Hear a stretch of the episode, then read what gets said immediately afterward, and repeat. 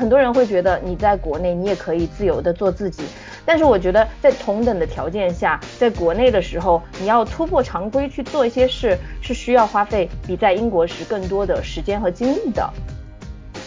比如，就很多人就会问一些，你对西藏和中国的关系是怎么看的？然后我有时候就想，这不是一个一两句话可以总结的东西，对不对？就像是我们会去问英国，你对于福克兰群岛和英国的关系你是怎么看的？其实这个也是我当时在美国的时候，我就已经有这样子的体会了。普通的美国人对于除了美国这片土地之外的东西是漠不关心的，他们其实并不关心世界上到底在发生什么。然后他们对于中国也就是一个很死板、很固定的看法。然后一提到中 Chinese，就是你是 communist，可能 communist 这个词是什么含义，他们也并不是真正的了解。当你把自己暴露在一个全新的、有别于你过去的所有经历的环境中时，我觉得我会被迫去思考那些我从前视作理所当然的事情。对我来说很重要的一点是，我知道了人可以有不止一种活法。总的来说，是每个人的生活方式是相对来说比较能够得到人尊重的。我们选择了过一种双重生活之后，就意味着可能没有真正意义上的故土了。关心世界，也关心你。大家好，这里是很日常，我是白眼。今天跟我一起的呢，还有我们很日常的飞行主播，从事影视发行工作的苹果子。大家好，我是苹果，给大家拜个年啦！哇，好喜庆哦！我们其实想坐下来好好的畅谈一下我们这几年身在海外漂泊的一些经历跟感受吧。因为新冠疫情改变了很多东西嘛，然后其实也很切身的改变了我们自己直接的这个在英国的一个生活的状态，还有生活的环境，还是产生了一些冲击的。然后我跟苹果因为家住的非常近，所以经常会在一起散步。我们聊着聊着，有时候就会聊到这个世界还会好吗这样子的问题，就经常在。在互相进行灵魂拷问啊，也有聊到出国的这个选择的时候，好像我自己其实还好，但是我感觉苹果有一些比较复杂的想法。那苹果，你一开始是什么时候选择出国留学的？是有什么契机呢？我是二零一五年出国的，然后当时也是有很多因素促成了这个决定，一个是来自职业上的瓶颈，让我觉得我需要去深造，学习一些新的东西，然后还有就是当时有点厌倦了那个时候的生活状态，想换一个环境，获得一些新鲜的体验。然后我当时身边还有不少朋友，基本都是在工作一阵后决定辞职出国读书，或多或少他们也对我产生了一些积极的影响吧。嗯，我其实我第一次出国留学是在大二的时候，那个时候是幺二年，就是是去美国当交换生。契机呢，其实就是我在大学阶段、研究生阶段有很多做的事情，都是一路以来被当时高考的那个考砸的经历在推动的，就是。因为没有去到一个自己非常喜欢的学校，所以呢就觉得不想四年都留在当下的那个环境，就觉得说，哎，我我一定要去出国去交换，起码有一年的时间我可以不在那里。然后后面读研的时候选择英国，就是因为呃想要找一个不一样的地方感受一下吧。然后我以前很喜欢《傲慢与偏见》啊，然后还有 《简爱》啊这些经典英国小说，对，所以就选择了英国。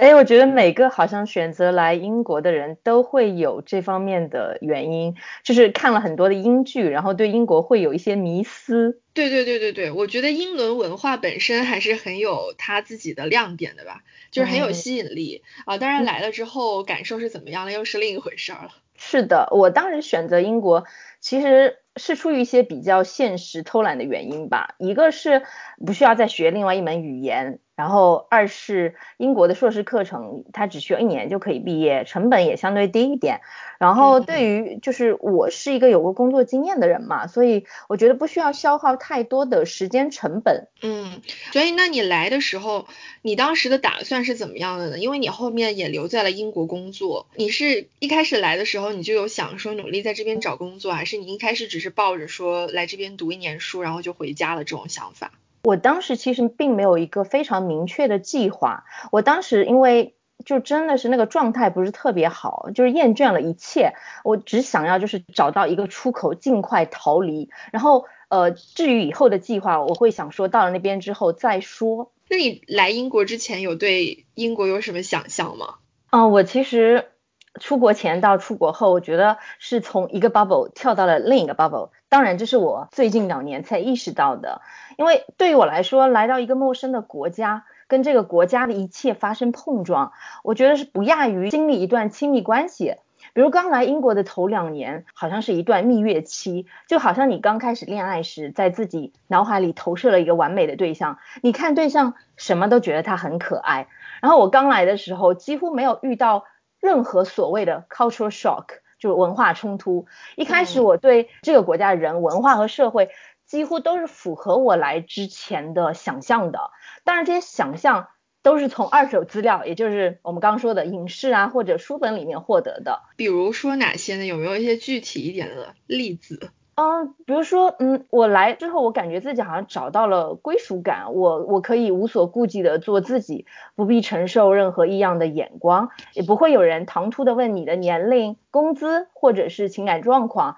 呃，也不会有人不识抬举的来指点你的人生，告诉你什么该做，什么不该做。我我可以去尝试一切让我产生好奇和新鲜的事情。当然，很多人会觉得你在国内你也可以自由的做自己，但是我觉得在同等的条件下，在国内的时候，你要突破常规去做一些事，是需要花费比在英国时更多的时间和精力的。所以，嗯，所以就是当我。刚到英国的时候，我觉得卸掉了很多的枷锁。我是以一个新生的、懵懂的，甚至是带一点笨拙的姿态来学习这里新的一种文化。然后当年正好 BBC 它出了一部纪录片叫《Very British Problems》，我不知道你有没有听过，因为它的中文是大英凡事多。然后这是一部专门自嘲英国、呃自黑自嘲英国人自己文化的纪录片。然后我当时看了之后，就越发觉得我是来对了地方，因为英国人的这个冷漠和含蓄，导致了他们非常懂得人掌握人和人之间的边界和分寸感。我觉得这就是当初让我觉得很有归属感的原因之一吧。我又要用恋爱来类比了，就是你在蜜月期的时候，你觉得对方的缺点都是可爱的。但是你的蜜月期退去之后，进入磨合期的时候，就是你从前认为的那些优点，你现在都会觉得面目可憎。然后这个磨合期带来的想象中的落差，可能也不能算是想象的落差吧，只是说新鲜感褪去的时候。我就不会再带着一个外来者的滤镜，跟当地的一切发生关系的时候，就可以用更加冷静的视角去看待这个社会中发生的所有的事情，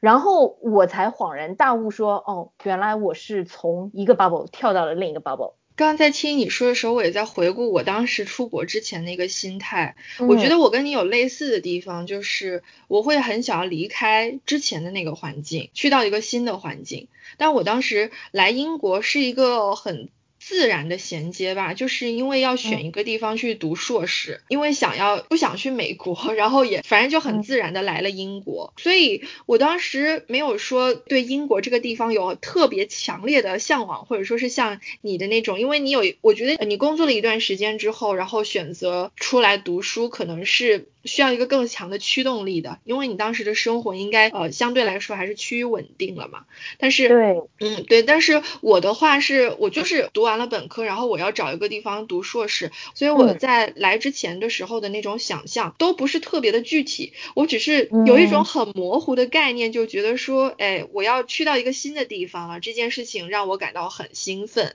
我觉得归根结底吧，就是在海外生活这几年，我觉得。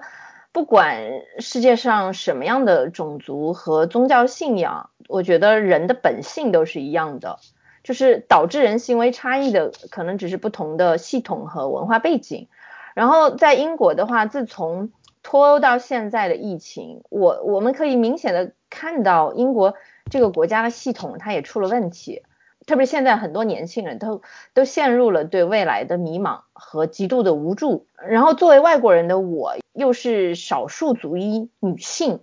我觉得肯定不会是这个系统性问题的受益者。然后再加上这两年来我的生活和工作其实都受到了一定程度的影响，所以我觉得现在到了我跟这个国家磨合的关键时期，如果磨合的不好的话，可能我就选择分手了。嗯，我是因为我可能还是在学校。所以，嗯，在这一方面的体验可能没有你那么深嘛，而且就你碰到的很多问题，我觉得我在校园的那个环境里面可能并没有碰到，而且其实所有的大学它整体的氛围都是偏 liberal 偏左的嘛。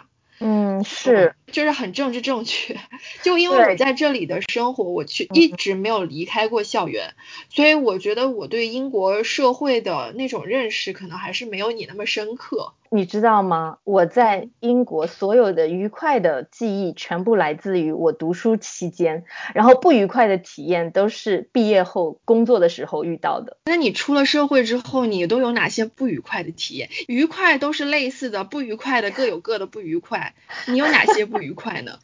不愉快的体验，我觉得，嗯，整体的感觉是工作之后，我觉得也是因为跟这个社会和这里的人发生越来越深的连结，然后我也注意到英国它的传统白人有一种自我优越感，然后这些人他们对苦难和他人困境的想象力是极其缺乏的，但。基于他们所受到的精英教育，他们必须时刻注意自己的言行是否恰当。所以很多时候你在跟他们进行对话的时候，你觉得那是一种非常客套的、缺乏一定的温度和真诚的对话。然后我觉得这里的媒体很多时候也会带着非常强烈的预设立场和意识形态，特别是他们在报道中国的新闻的时候，我觉得媒体的这种报道对英国民众产生的影响就是。让他们一想到中国就偏见先行，所以有时候我也会被英国的朋友提的有一些无知的问题而觉得非常困扰或者恼火。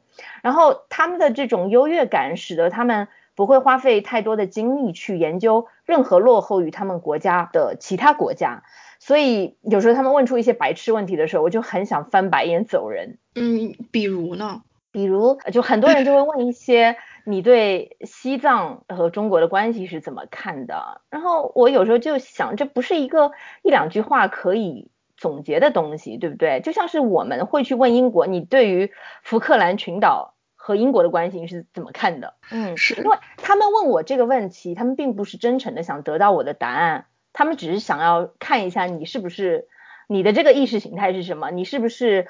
呃区别于其他被洗脑的中国人？嗯。这个我同意啊，我觉得好像这边很多人看中国人就只有两种判断，你要么就是被洗脑了，要么就是没有被洗脑。对，可是对，可是就没有想过，其实人的想法是很复杂的嘛。嗯。而且有一些东西不是说你站个队，然后你给出来一个 yes or no 的答案就完了。就能够解释一切了，就这点我很同意。然后你刚才所说的，就是上层英国白人那种傲慢跟精英姿态，其实这个我也是有体会的，因为我还是做了蛮多的这个口译工作嘛。然后在口译工作的这个场景当中，其实也会涉及到有一些是跟这边的中上流阶级去接洽的一个过程，我是可以感受到他们的那种一丝丝 露出来的一种傲慢的，就是掩盖在他们的这个英伦绅士。的那种文化底下，我记得当时是我去到一个相当于是他们 club，就是 gentlemen's club 做一个翻译。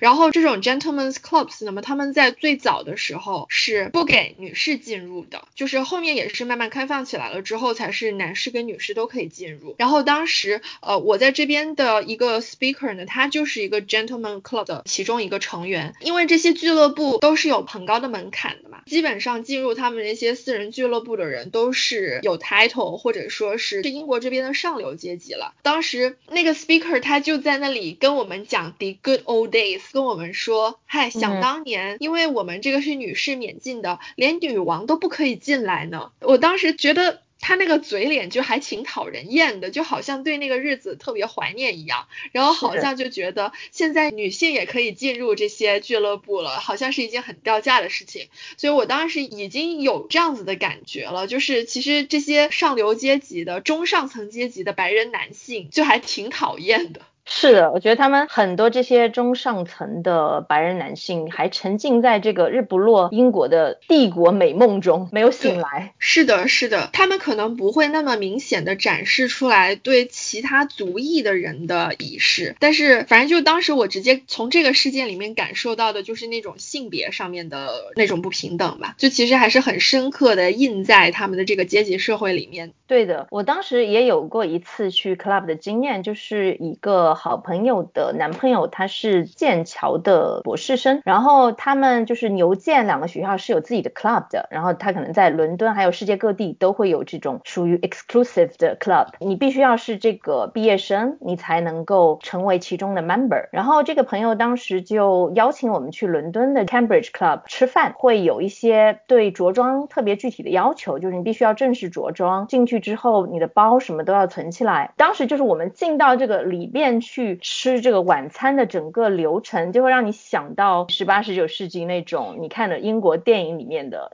非常各种繁文缛节，嗯，包括这些呃服务人员啊，他们的这种仪态，让你会觉得这种阶级感特别的明显。然后我当时就觉得有必要吗？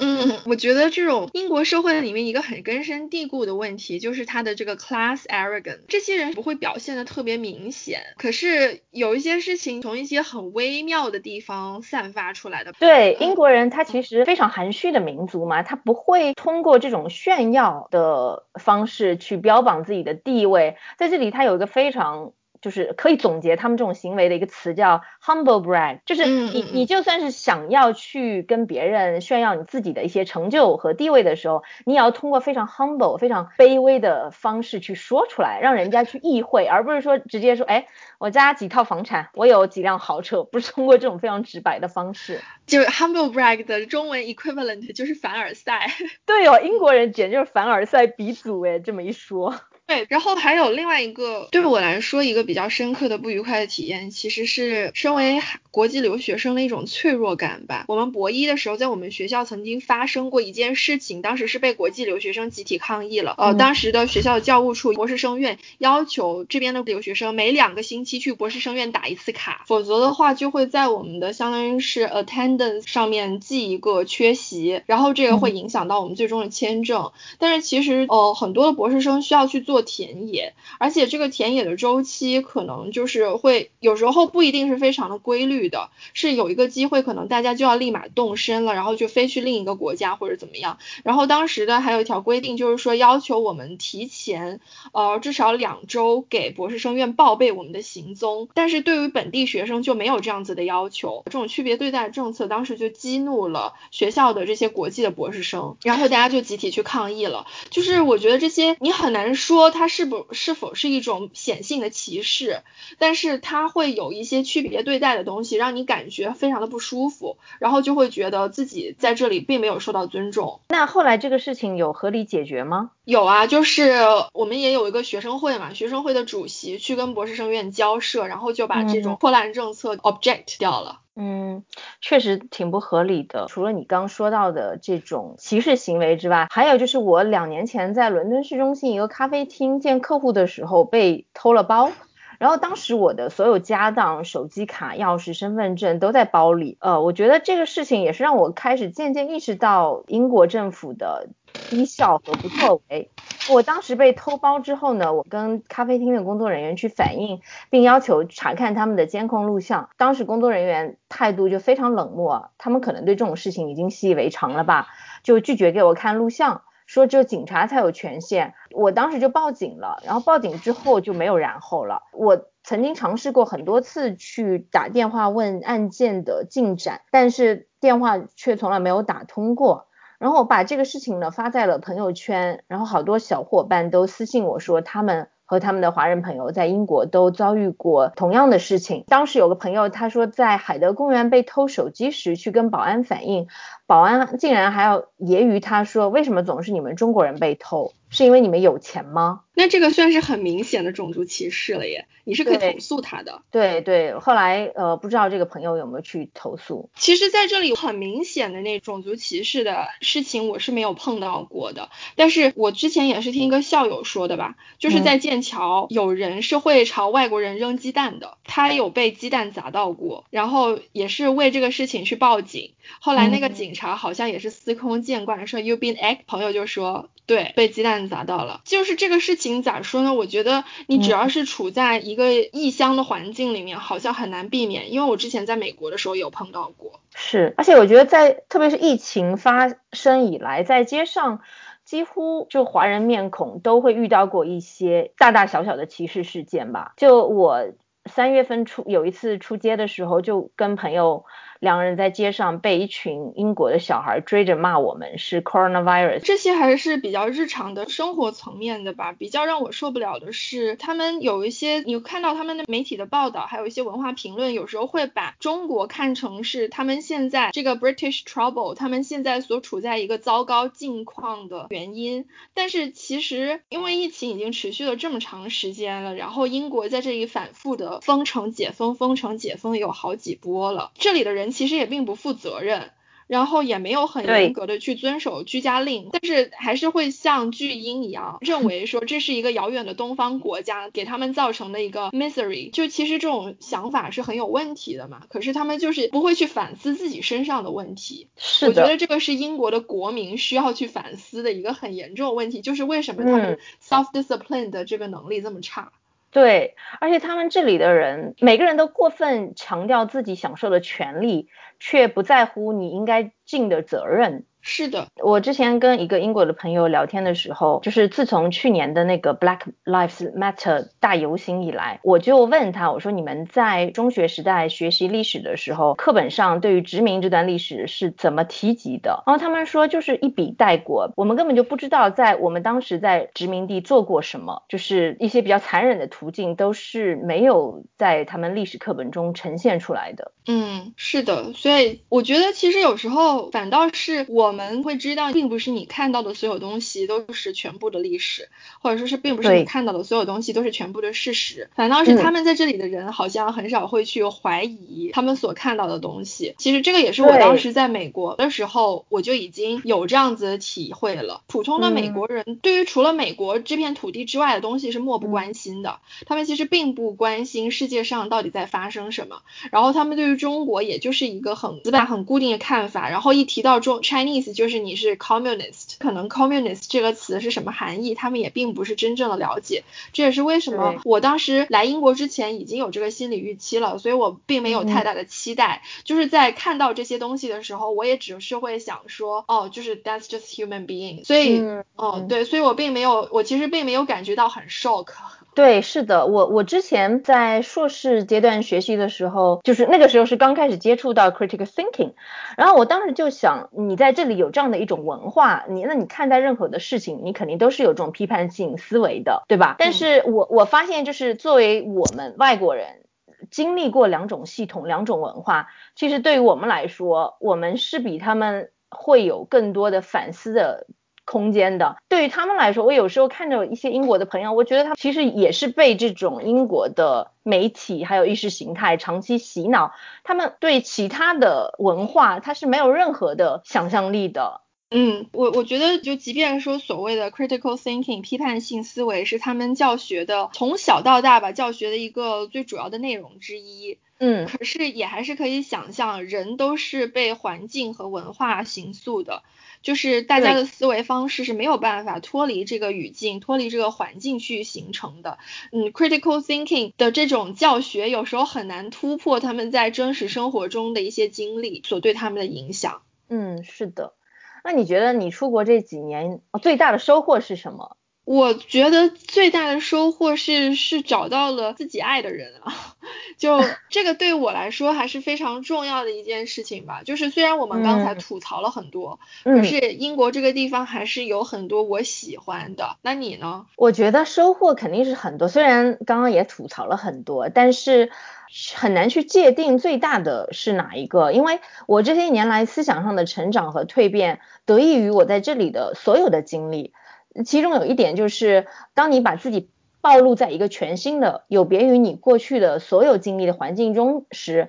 我觉得我会被迫去思考那些我从前视作理所当然的事情。比如，我跟英国的朋友在对待同一件事情的时候，我们也许会有不同的处理方式，但我们彼此肯定会问说：“你为什么会选择那么做？”但我们很少去反问自己说：“为什么我会这么做？”比如说，当我们去聊到中英两国不同的约会文化时，国内的社会规训会告诉我们，不以结婚为前提的恋爱就是耍流氓，所以可能我们会带着这种思维惯性去看待在英国的恋爱关系，而在英国的亲密关系，它是有很多种存在模式的，比如说有伴侣同居一起养孩子，但他们却没有实质上法律的关系。如果这个时候对方问我说，哎，你们呃为什么你们中国人会这么想，一定要结婚？那我肯定不能简单粗暴的说，我们一直都是这个样子的呀，这就是我们的文化呀，我就得逼着自己去更系统、更全面的思考我们形成这种婚恋文化背后的原因。但这种思考是我以前在国内的时候所没有的。然后通过跟英国同事和客户的合作，通过跟这里的人建立友谊，我得到了很多去反问自己的机会。然后这些经历帮助我不断的自省和反思。我觉得我就是有了更开放的心态去审视自己成长的文化环境，然后也能够更接纳和包容其他多元的文化。嗯，这个我会有同感，就是在不同的环境里面的生活，会很大的丰富你的自我，还有拓宽你的眼界。对我来说很重要的一点是，我知道了人可以有不止一种活法。就是在我们开始录这期播客之前，我和苹果也有聊天嘛，就是聊到主要是我自己的挥之不去的一些焦虑感呢，还有就是在国内那种从小到大长期给你灌输的竞争意识之下，自己所。产生的那种放不下，我觉得这就是你意识到人可以有不止一种活法，也是需要一定的时间的。就是像我现在来英国第五年了，然后在来英国的前两年的时候，其实我还是很认同那种呃奋斗差的那种生活方式，人也非常的精英主义，就会觉得说如果你过得不好，就是你自己不够努力，而且会。比较狭隘的认为，人就是应该要成功，然后只有那种人生才是值得过的，才可以得到认可。但是，就这两年，我慢慢回想过来，我会发现。我的在这边的欧洲同学们的生活的经历都是非常的丰富的，就是他们也不一定是像我们那样子按部就班的升学、工作，然后或者怎么样一路走上来，可是也依然过得很轻松快乐。就像我当时有一个法国的同学，在我们当时是在 Kings 一起念比较文学的硕士，我们有聊起自己来念硕士之前都是在做什么，然后这个同学就是说他当时就是 waiting tables 端了一年的盘然后来攒学费，攒够了学费，他就来念这个硕士。然后硕士毕业之后，他也很难说是有什么打算。他说他可能就会四处走走，然后做一点文字工作。但就是他当时的年纪是比我大的，我当时刚过来，呃，二十二岁嘛，就大学刚毕业，他已经工作了几年了，然后比我大几岁。可是就是像他那种状态的话，如果说是在中国父母眼里看来，就会觉得你怎么一把年纪了，你还没有稳定下来，你还在那里不务正业，而且会觉得端盘子是一件很丢人的事情。可是我看当时就是那个同学，其实他过得很开心。后面也还有其他的一些同学，就是有类似的经历吧。包括我读博了之后，我会发现有工作经验的同学再来读博，其实他们这个工作经验是会 contribute 到他们的这个研究里面去的。对。可是。对，可是在中国，因为有很强的年龄焦虑，所谓的三十五岁死线，它会影响你在学术圈找工作，所以我觉得大家会没有勇气先工作几年，然后再回到学术圈来去读 PhD。哦，对对对，我非常认同你刚刚说的这个，我觉得这个是跟英国文化中的 lifelong learning culture 是分不开的，就是终身学习的一个文化氛围。呃，因为他们就是对你的人生不设限，你不一定要在什么年龄阶段完成什么样的事，你可以就是呃根据你自己当时的情况去调整你的人生规划。因为我身边实在是太多这样的例子了。我曾经有个室友，他是个税务师，然后他平时工作非常忙，但是他同时还在兼职读脑神经学方面的硕士。然后我前几天跟一个客户开会，他差不多四十五岁的样子，他告诉我说他最近开始了心理治疗师的训练课程，因为他想成为一个心理治疗师。然后我的房东他现在七十六岁，他是从四十岁开始学习大提琴和 double bass，然后自己还创办了一个慈善机构，专门给那些年轻时没有条件学乐器，现在退休了想重新学习的人提供各种机会。然后他这个机构创办了差不多二十多年，所有的成员都是退休后才开始练大提琴、钢琴什么的。现在他们也会经常举办一些音乐节啊，还有交响乐的演奏会。然后他自己每周还会上希腊语的课。然后我房东的侄女，她是四十五岁开始学习法律，现在是一个人权机构的人权律师。所以我在身边这些人的影响下，我觉得我自己也在英国尝试了很多的东西。呃，虽然可能很多事情不值得一提，但是我非常开心，我在这里学会了游泳。当然，很多人可能会说这些都是非常小资的东西，不是每个人都有条件去做。但是我觉得终身学习所要传达的态度，就是人生不设限，不单单是不对自己设限，更重要的是不要对别人设限，不要轻易去否定别人想要尝试的勇气，不要把世俗的成功学带入每一个人。因为如果有一个律师哪天说他想成为厨师，也不要觉得他疯了。我觉得希望每个人都是在自己有限的条件下，能不设限的去追求自己想要的。然后我以前在国内的时候，我其实那个时候并没有做什么了不起的离经叛道的事情，但总是不断的受到各种打击。比如说，哎，你一个女孩子那么拼干什么？嫁人才是正经事。哦，你竟然一个人出去旅游，你竟然离开苏州那么安逸的地方。我觉得我非常庆幸我没有被任何的打击所吓退，而是一路摸爬滚打到了今天。然后今天的我，就算是只想做一条咸鱼，也不会有人对我指手画脚。对我非常喜欢这里的一点就是，大家不会过多的去 judge 你的生活，不会说好像每个人都觉得有资格来对你的生活或者说是你的选择指指点点。嗯，呃，如果说是在国内的话，我觉得大家还是比较认同你就是要求上进啊，你就是要争取更多的东西，然后你就是要往上爬，你就是要住大 house，你就是要开更好的车，你要能够负担得起更贵的东西。可是在这。这里或许也有人会这么想，可是他们不会当着你的面来批评你，而且说说实话，他们也不会觉得这个事情他们有资格来管，所以他们不会给你随便的给你提建议。总的来说，是每个人的生活方式是相对来说比较能够得到人尊重的。而且，其实我觉得有很多的像我的欧洲同学，他们来自的家庭是。挺普通的一些家庭，如果说是跟我们这些就是千里迢迢过来留学生比较的话，我觉得他们的家庭条件其实未必有我们好的，因为我们你首先要给能够给得起那么高的国际学生学费嘛，在他们身上，我觉得还可以看到有些选择不是说你要有钱了你才可以怎么怎么样怎么怎么样，我觉得在国内的时候，有时候让我比较窒息的一点是，大家好像会有个预设，就是你得先有钱了。你才能去获取所谓的更大的自由，你才能说走就走，然后你才能所谓的这样子吊儿郎当的过一生。其实不是这个样子，就是说，就是有人对生活的那种质量，他可以不吃那么好的东西，他可以不住那么好的房子，可是他想要把这一笔钱用在别的地方去，是非常认同。嗯，我我有我当时有很多的英国同事，他真的都是呃 live like 呃 check by check，就是。就是工资一到手，全部花光，然后可能他攒的那么一点点钱，也是每年用于就是去度假就花完了。嗯嗯，但是这个你要往深里说的话，肯定它是有一个社会福利体系的问题啦。就是说，可能在欧洲整体来说，还有英国吧，虽然英国跟欧陆相比还是不太行，但是总的来说，它有一个相对健全的社会福利体系。就是你会觉得你的个人生活是总有办法能够有人给你兜底的，所以大家的焦虑感不会特别的强。可是我就觉得，对于国内的很多中产来说，大家现在老是在这里说卷来。卷去的，其实是就你到了一定程度之后，我觉得你就是在自己给自己设下枷锁了。就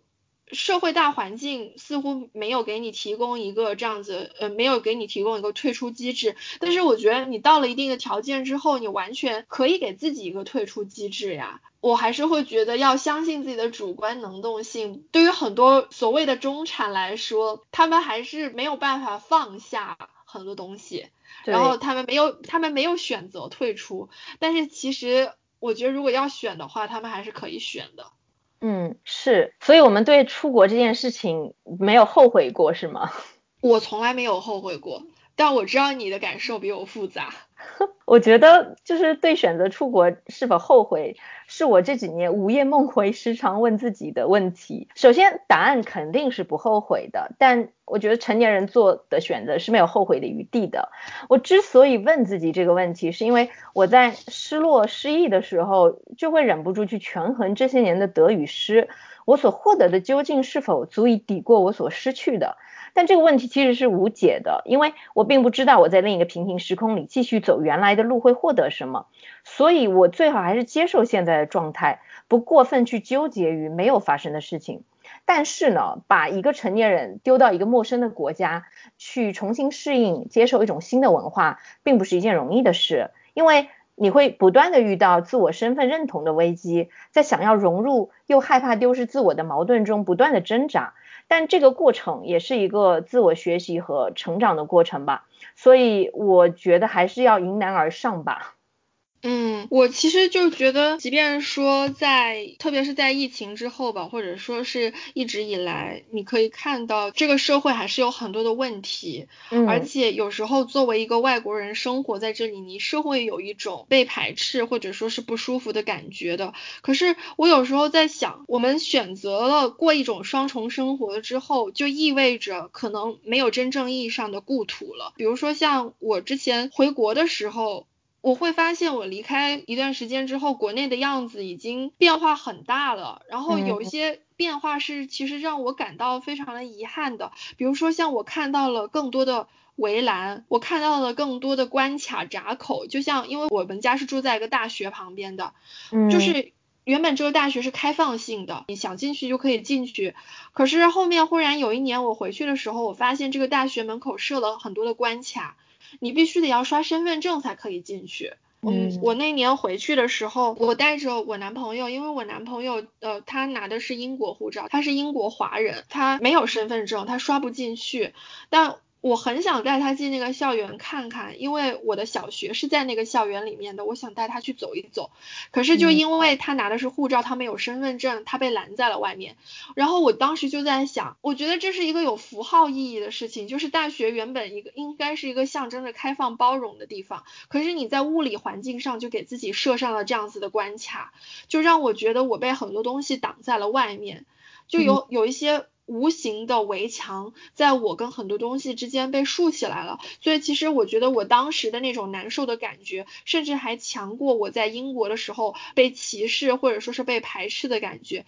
因为我会有一种我跟我的家乡的距离越来越远了。我理解。后面我就觉得，反正无论选择去哪里，因为选择一直在路上，这个是。我自己一直向往的状态，然后我觉得我也基本上做到了。所以，既然选择了一直在路上，就要接受很多东西，它是不以。我的意志为转移的，它跟我一样也会发生变化。那我觉得我就会自己去消化这一部分的情绪吧。所以你要说问我有没有后悔，或者说是有没有因为一些事情而讨厌英国这个地方，我是我觉得我是没有的，我还是很喜欢这里。但如如果未来我有机会去一个新的地方生活，我也会尝试。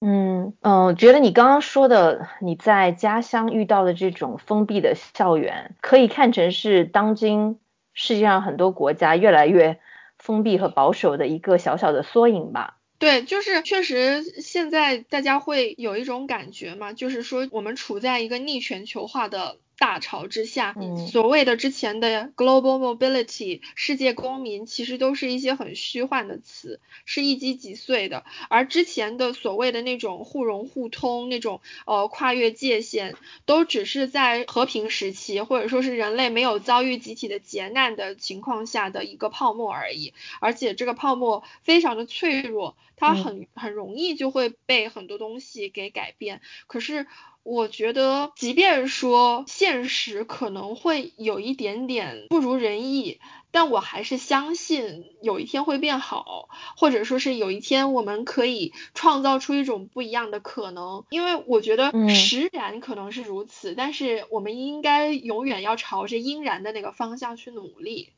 嗯。对的，我觉得越封闭保守，我们就要越警醒愤怒，更主动去寻求改变，而不是变得犬儒，只想着自保。比如说，之前我跟你两个人在路上散步的时候。就是我们有遇到过一次针对我们的种族歧视行为。我后来呢回来就把这个事情汇报给了英国的一个叫 Equality Advisory and Support Service，